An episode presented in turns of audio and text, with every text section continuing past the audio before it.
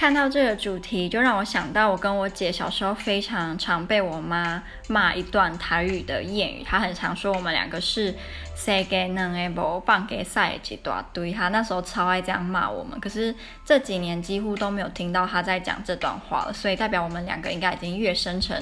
母鸡了，会生蛋的母鸡了。